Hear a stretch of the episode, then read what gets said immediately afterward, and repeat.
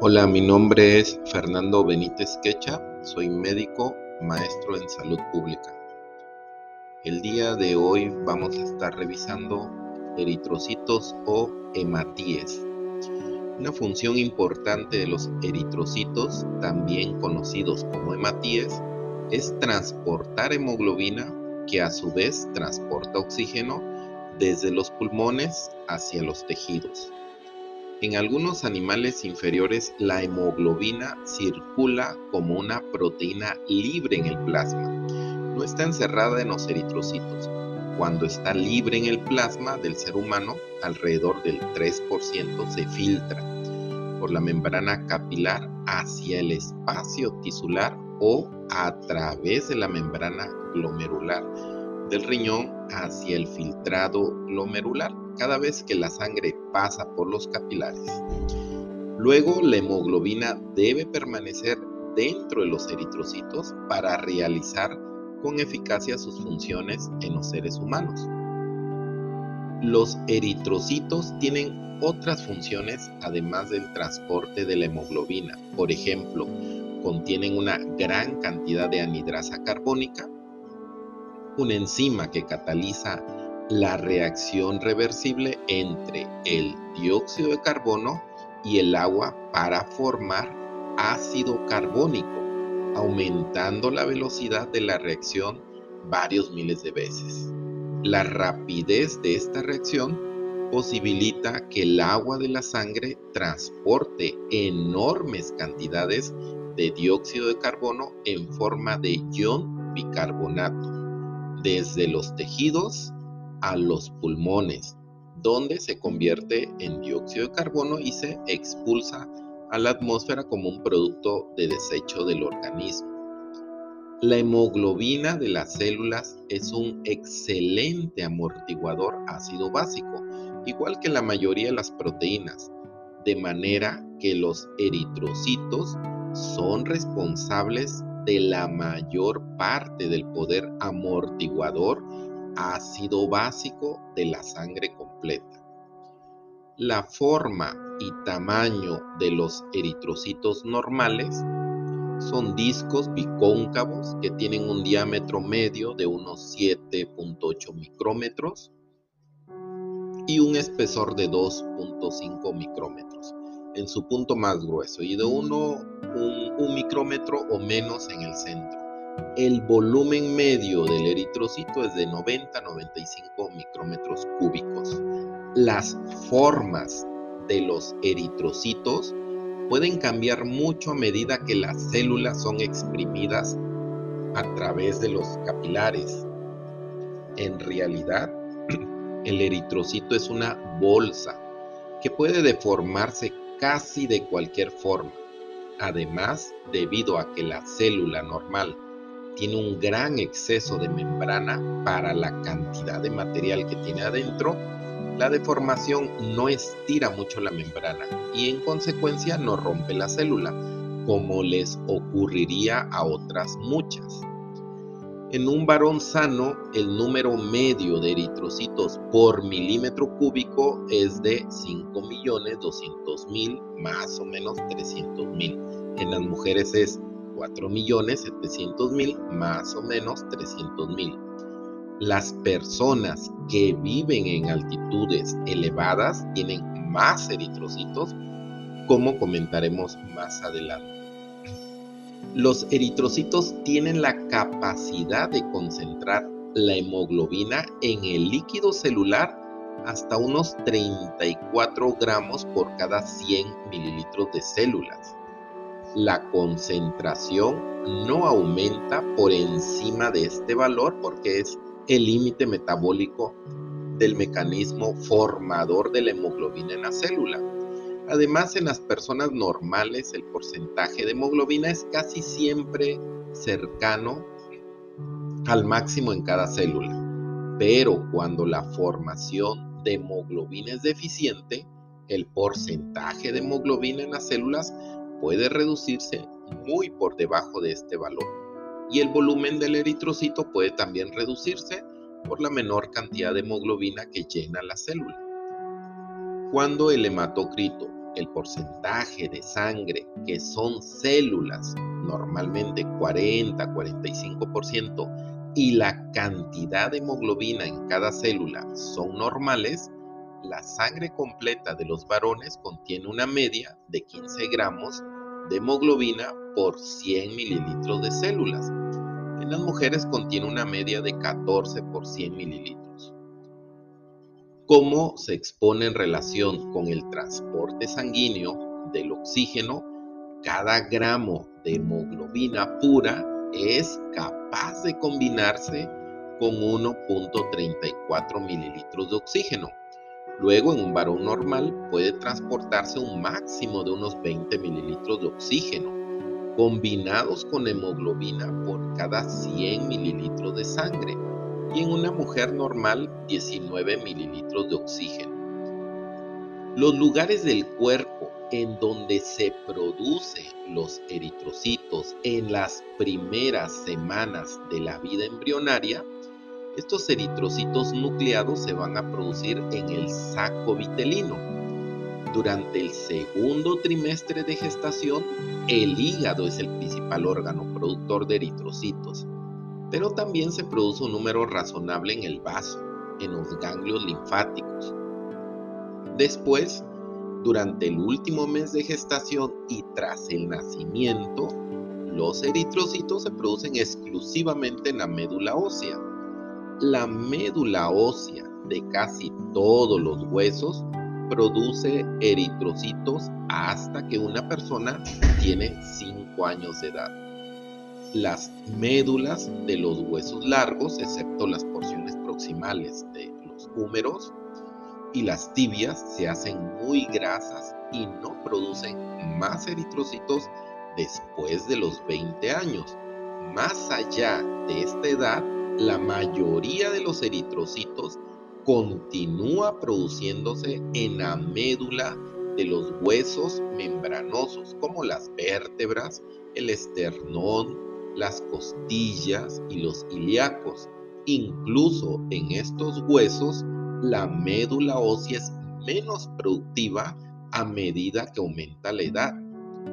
Las células sanguíneas precursoras hematopoyéticas pluripotenciales, los inductores del crecimiento e inductores de la diferenciación, estas células sanguíneas comienzan sus vidas en la médula ósea a partir de un solo tipo de célula, llamado, como decíamos al principio, célula precursora hematopoyética pluripotencial, de la cual derivan todas las células de la sangre las sucesivas divisiones de las células pluripotenciales para formar diferentes células sanguíneas. A medida que se reproducen estas células, una pequeña parte de ellas permanece exactamente igual que las células pluripotenciales originales y se queda en la médula ósea para mantener el aporte, aunque su número disminuye con edad pero la mayoría de las células reproducidas se diferencia hasta formar los otros tipos celulares.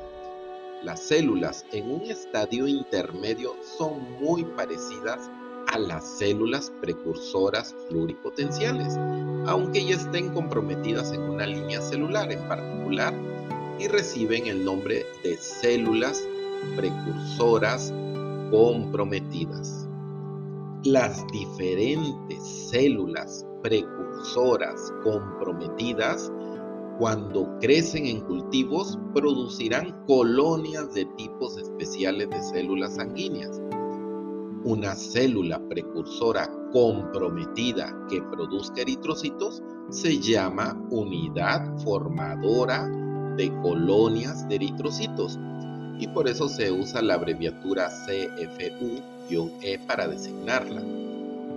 Además, las unidades formadoras de colonias que forman granulocitos y monocitos tienen la designación CFU-GME y así sucesivamente. El crecimiento y reproducción de las diferentes células precursoras están controlados por múltiples proteínas llamadas inductores del crecimiento. Se han descrito cuatro inductores principales del crecimiento, cada uno con características diferentes. Uno de ellos es la interleucina 3. Favorece el crecimiento y reproducción de casi todos los tipos diferentes de células precursoras comprometidas, mientras que otros inducen el crecimiento solo de tipos específicos. Los inductores del crecimiento favorecen el crecimiento de las células, pero no su diferenciación. Esta es la función de otro grupo de proteínas llamadas inductores de la diferenciación. Cada una de ellas hace que un tipo de célula precursora comprometida se diferencie uno o más pasos hacia la célula sanguínea adulta final. La formación de inductores del crecimiento y de inductores de la diferenciación está controlada por factores externos a la médula ósea. Por ejemplo, en el caso de los eritrocitos o hematíes, la exposición de la sangre a poco oxígeno durante un periodo largo provoca el crecimiento, la diferenciación y la producción de un número mucho mayor de eritrocitos. Como se expone más adelante, vamos a ver esto, en el caso de algunos leucos, las infecciones provocan el crecimiento diferenciación y formación final de tipos específicos de leucocitos que son necesarios para combatir cada infección. La primera célula que puede identificarse como perteneciente a la serie eritrocítica es el proeritroblasto, que se muestra como un punto inicial para esta línea. Bajo el estímulo adecuado se forman grandes números de estas células a partir de las células precursoras CFU-E, que son las, unidades formadoras de colonias de eritrocitos. Una vez que se ha formado el proeritroblasto, se divide en múltiples veces, formando finalmente muchos eritrocitos maduros. Las células de primera generación se llaman eritroblastos basófilos porque se tiñen con colorantes básicos. La célula ha acumulado en este momento muy poca hemoglobina. En las generaciones siguientes, las células se llenan de hemoglobina hasta una concentración de alrededor del 34%. El núcleo se condensa hasta un tamaño pequeño y su resto final se absorbe o expulsa de la célula. Al mismo tiempo, se reabsorbe el retículo endoplásmico. La célula en este estadio se llama reticulocito porque todavía contiene una pequeña cantidad de material basófilo que corresponde a restos de aparato de Golgi, mitocondrias y algunos orgánulos citoplasmáticos.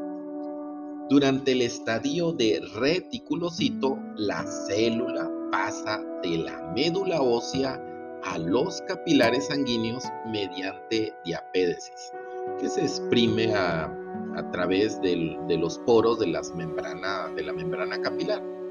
El material basófilo restante en el reticulocito desaparece normalmente en uno o dos días y la célula es después un eritrocito maduro.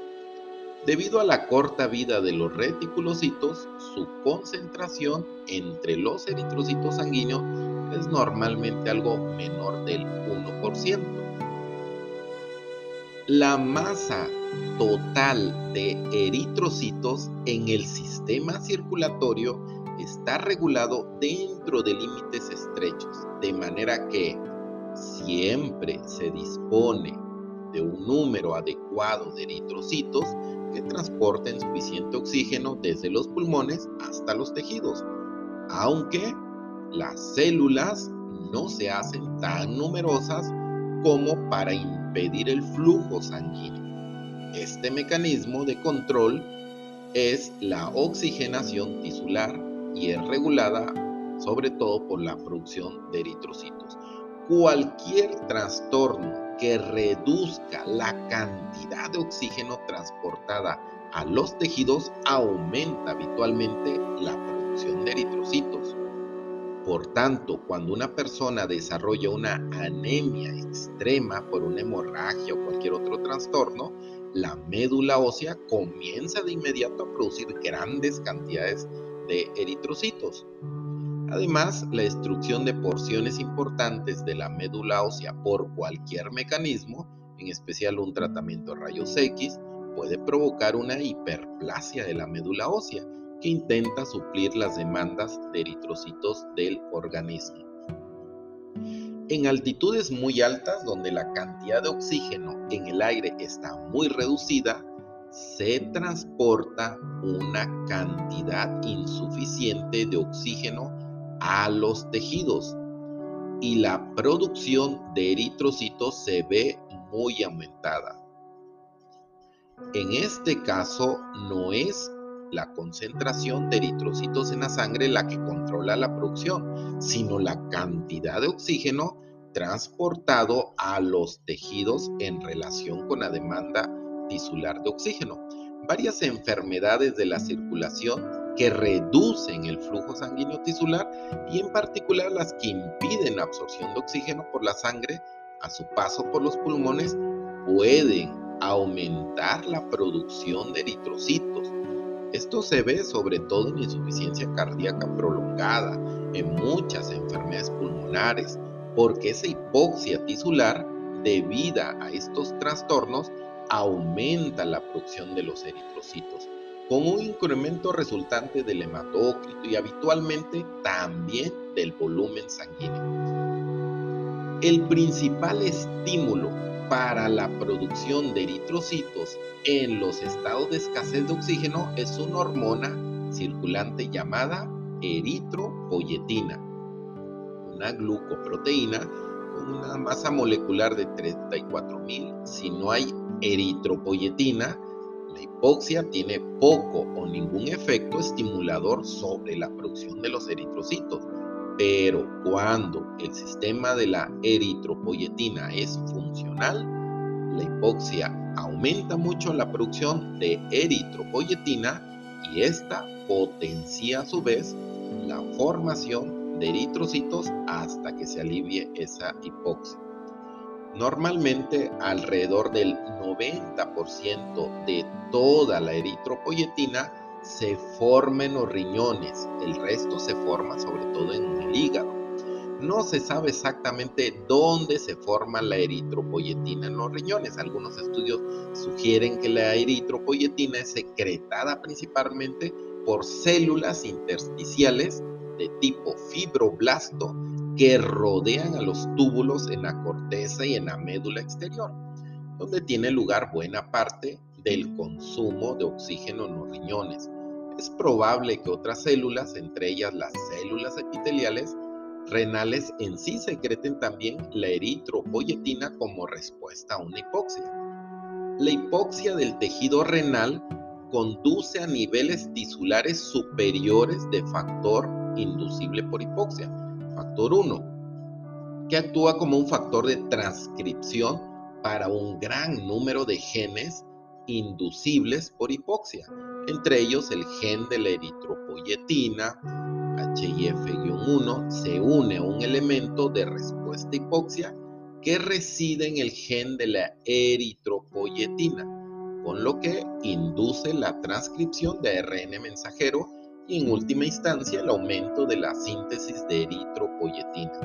A veces la hipoxia en otras partes del cuerpo, pero no en los riñones, estimula la secreción renal de eritropoyetina, lo que indica que puede haber algún sensor extrarrenal que envíe una señal adicional a los riñones para que produzcan esta hormona, en particular la noradrenalina, y la adrenalina y varias prostaglandinas estimulan la producción de eritropoyetina. Cuando se extirpan los dos riñones en una persona o cuando una nefropatía lo destruye, la persona siempre se hace muy anémica porque el 10% de la eritropoyetina normal formada en otros tejidos, sobre todo en el hígado, solo consigue formar entre una tercera parte y la mitad de los eritrocitos necesarios para el organismo.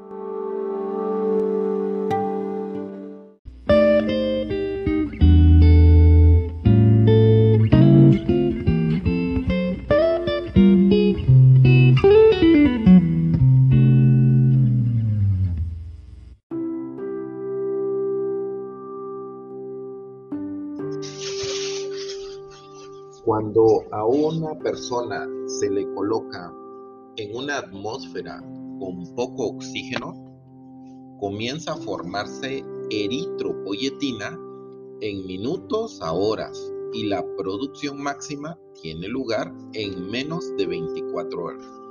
Pero todavía no aparecen eritrocitos nuevos en la sangre circulante hasta unos 5 días después. A partir de este hecho, así como de otros estudios, se ha determinado que el efecto importante de la eritropoyetina es estimular la producción de proeritroblastos a partir de las células precursoras hematopoyéticas en la médula ósea. Además, una vez que se forman los proeritroblastos, la eritropoyetina hace que estas células pasen con mayor rapidez de lo normal a través de los diferentes estadios eritroblásticos, lo que acelera la producción de nuevos eritrocitos. La producción rápida de células continúa mientras la persona permanezca en una situación de escasez de oxígeno o hasta que se hayan producido suficientes eritrocitos para transportar cantidades adecuadas de oxígeno a los tejidos a pesar de la escasez de oxígeno. En este momento, la producción de eritropoyetina se reduce a un valor que mantiene el número necesario de eritrocitos, pero no un exceso. Si no hay eritropoyetina, se forman pocos eritrocitos en la médula ósea. En el otro extremo, cuando se forman grandes cantidades de eritropoyetina y hay abundante hierro y otros nutrientes necesarios, la producción de eritrocitos puede aumentar a quizás 10 o más veces con respecto a lo normal. Por tanto, el mecanismo de la eritropoyetina para controlar la producción de eritrocitos es muy potente. Debido a la necesidad continua de reponer los eritrocitos, las células eritropoyéticas de la médula ósea se encuentran entre las células de todo el organismo que más rápidamente crecen y se reproducen. Luego, como sería de esperar, su maduración y producción están influidas mucho por el estado nutricional de la persona especialmente importante para la maduración final de los eritrocitos son dos vitaminas, la vitamina B12 y el ácido fólico. Ambas son esenciales para la síntesis de ADN, porque cada una de ellas es necesaria de forma diferente para la formación de trifosfato de timidina, uno de los bloques esenciales del ADN.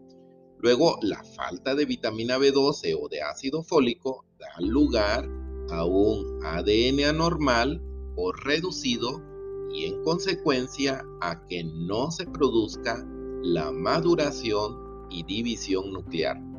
Además, las células eritroblásticas de la médula ósea, además de no proliferar con rapidez, producen sobre todo eritrocitos mayores de lo normal, llamados macrocitos, y la propia célula tiene una membrana frágil y es a menudo irregular, grande y oval en lugar del disco bicóncavo habitual.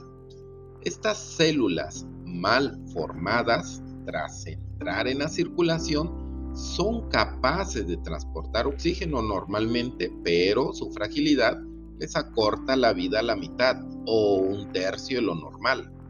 Luego se dice que la deficiencia de vitamina B2 o de ácido fólico provoca un fallo en la maduración en el proceso de la eritropoyesis. Una causa común de fallo en la maduración de los eritrocitos es que no se absorbe vitamina B12 en el aparato digestivo. Esto ocurre a menudo en la enfermedad, en la anemia perniciosa, cuya anomalía básica es una mucosa gástrica atrófica que no produce secreciones gástricas normales y las células parietales de las glándulas gástricas secretan una glucoproteína llamada factor intrínseco que se combina con la vitamina B12 presente en el alimento y hace posible su absorción por el intestino. Lo hace de la siguiente manera. Primero, el factor intrínseco se une fuertemente a la vitamina B12 y en este estado de unión, esta está protegida de la digestión por las secreciones digestivas y por lo tanto todavía en su estado de unión el factor intrínseco se une a receptores específicos situados en las membranas del borde en cepillo de las células mucosas en el ilion. Y tercero, después la vitamina B12 es transportada al torrente sanguíneo durante las siguientes horas por el proceso de la pinocitosis, que permite el paso del factor intrínseco y la vitamina juntos a través de la membrana. Luego, la falta de factor intrínseco disminuye la disponibilidad de vitamina B12 por su absorción deficiente. Una vez que se ha absorbido la vitamina B12 en el aparato digestivo, primero se va a almacenar en grandes cantidades en el hígado y después se va a liberar lentamente a medida que la médula ósea la necesita la cantidad mínima de vitamina B12 necesaria cada día para mantener la maduración normal de los eritrocitos es de solo uno, de 1 a 3 microgramos, picogramos, perdón. Y el almacén normal en el hígado y otros tejidos del organismo es unas mil veces esta cantidad. Luego suelen ser necesarios 3 a 4 años de absorción defectuosa de la vitamina B12 para que se llegue a producir una anemia por fallo en la maduración. El ácido fólico es un constituyente normal de las verduras verdes, algunas frutas, carnes, en especial el hígado.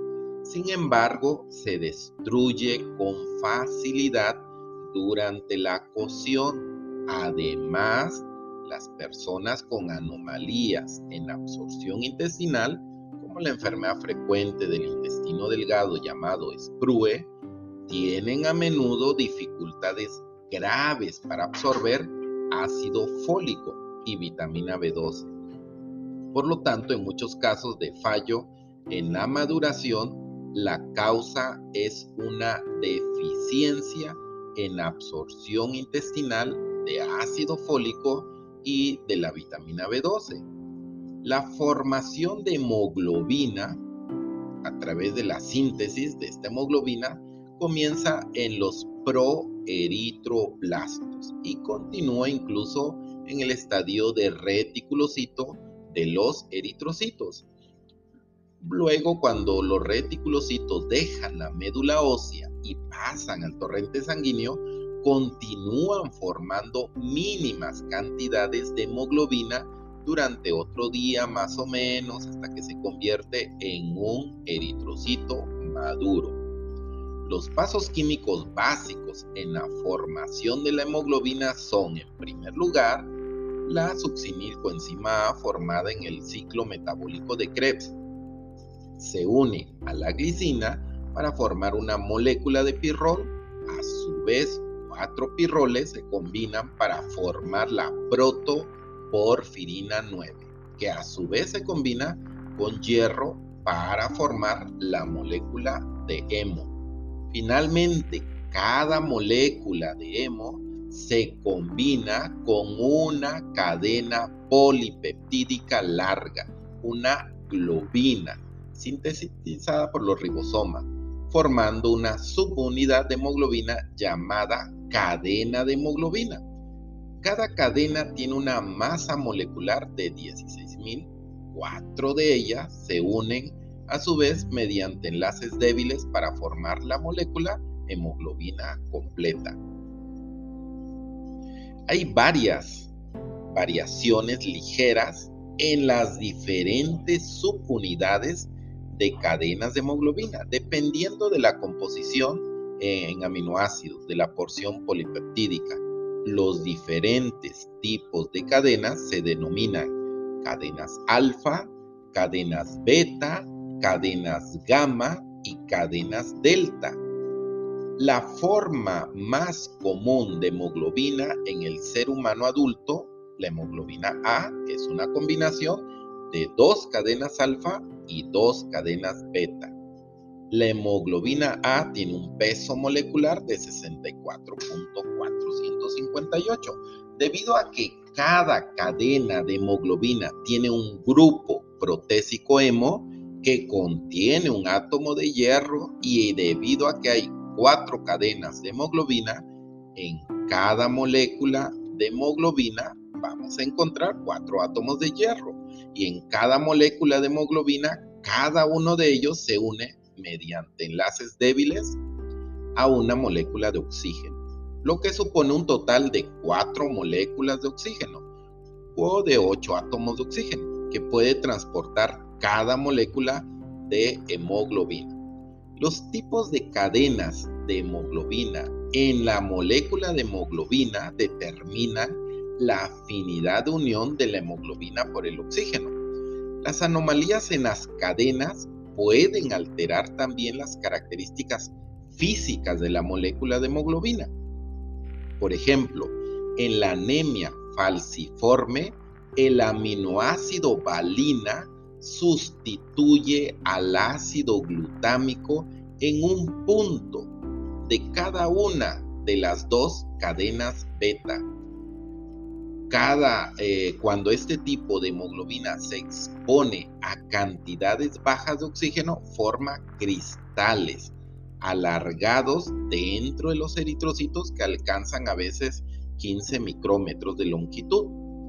Esto imposibilita prácticamente el paso de la célula a través de muchos capilares pequeños y es probable que los extremos afilados de los cristales rompan las membranas celulares, lo que provoca la anemia falciforme.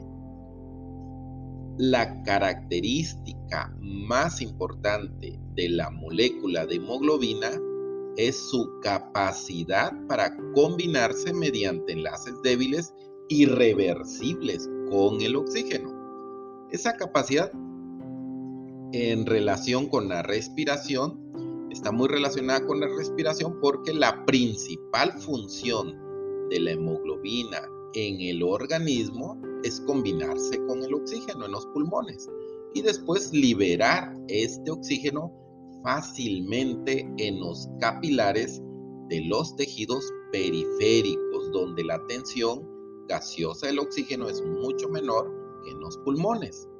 El oxígeno no se combina con los dos enlaces positivos del hierro en la molécula de hemoglobina. En cambio, se une débilmente con uno de los también conocidos como enlaces de coordinación del átomo de hierro. Se trata de un enlace extremadamente débil, por lo que la combinación puede revertirse fácilmente. Además, el oxígeno no se convierte en oxígeno iónico, sino que se transporta en forma de oxígeno molecular, compuesto de dos átomos de oxígeno, a los tejidos donde, debido a su combinación débil y fácilmente reversible, se libera a los líquidos tisulares en forma de oxígeno molecular en lugar de oxígeno iónico. Debido a que el hierro es importante para la formación no solo de la hemoglobina, sino también de otros elementos esenciales del organismo, por ejemplo la mioglobina, citocromos, citocromoxidasa, peroxidasa, catalasas, es importante conocer los medios mediante los cuales el organismo utiliza el hierro. La cantidad total de hierro en el organismo es de una media de 4 a 5 gramos y el 65% está en forma de hemoglobina. Alrededor de un 4% está en forma de mioglobina y un 1% de diversos compuestos del hemo que favorecen la oxidación intracelular. Un 0.1% combinado con la proteína transferrina en el plasma sanguíneo 15 a 30% se almacena para su uso posterior, sobre todo en el sistema retículo endotelial y en las células del parénquima hepático, sobre todo en forma de ferritina. El transporte, almacén y metabolismo del hierro en el organismo se puede explicar como eh, que el hierro se absorbe en el intestino delgado, se combina inmediatamente en el plasma sanguíneo con una beta globulina, la apotransferrina, para formar transferrina que después se transporta al plasma.